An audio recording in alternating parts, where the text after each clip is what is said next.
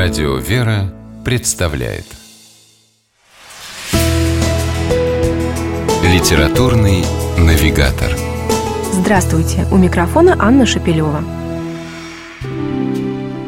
Многие из тех, кому сейчас за 30, наверняка хорошо знают советского писателя Сергея Голицына, автора увлекательных приключенческо-исторических произведений для подростков, героями которых чаще всего становились юные пионеры, отважные и любознательные – Однако, несмотря на присутствие красных галстуков, бодрых речевок и прочего подобного антуража, читая книги Голицына, казалось, что все это не более чем вынужденная дань времени. И рассказать автор хотел совсем о другом.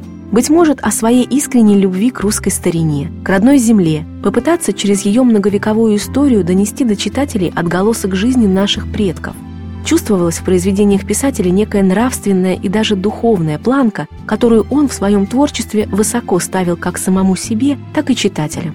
И лишь спустя десятки лет, когда советский период в нашей истории и литературе остался позади, появилось яркое подтверждение того, что интуиция нас, кажется, не подвела. Книга воспоминаний писателя Сергея Голицына под названием «Записки уцелевшего». Роман в жанре семейной хроники – такой подзаголовок дали этим мемуарам в издательстве «Никея», выпустившем книгу. Действительно, гармонично выстроенный и увлекательный текст не совсем укладывается в рамки обычной автобиографии. Перед нами уникальная семейная история, рассказанная от лица потомка древнего княжеского рода. Разумеется, в годы, на которые пришлось творчество Сергея Михайловича, сей факт сознательно умалчивался. А ведь это, пожалуй, многое бы объяснило – Однако записки уцелевшего, в которых писатель прямо говорит о себе как о том самом Голицыне, впервые увидели свет только в 1990 году, зато с тех пор пересдаются уже в третий раз. Но именно в книге от Никеи текст произведения дополнен несколькими главами о дореволюционном детстве автора в родовом имении Голицыных под Тулой. В первые два издания записок уцелевшего эти уникальные страницы не вошли. Кроме того, в книге имеются фотографии почти каждого ее героя. И это все известные, не рядовые фамилии. Лопухины, Бобринские, Осоргины, Трубецкие. Далеко не все они с революцией покинули родину. Многие остались и жили, приспосабливаясь к новой реальности, не растеряв при этом главного – порядочности, чистоты, чести, веры в Бога.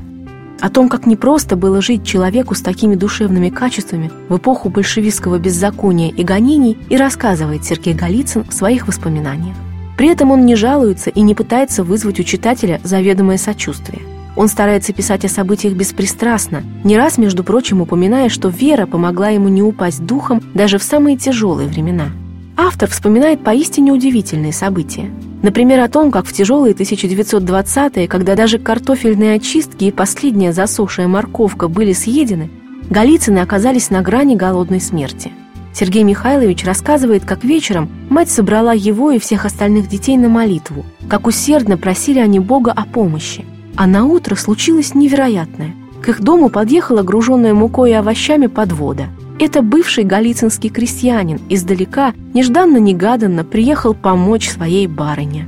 Спокойно, без возмущения и даже с юмором рассказывает автор о том, как его мать, княгиня Голицына, чтобы прокормить детей, занялась сапожным ремеслом.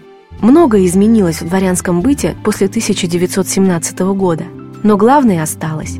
По вечерам все так же читали Пушкина и ставили любительские пьесы. По воскресеньям и праздникам ходили на службу в открытый пока еще храм и не сетовали на судьбу.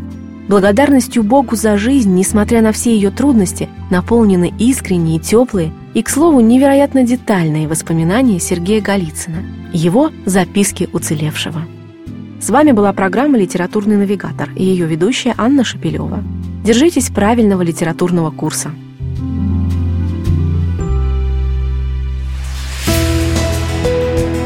«Литературный навигатор»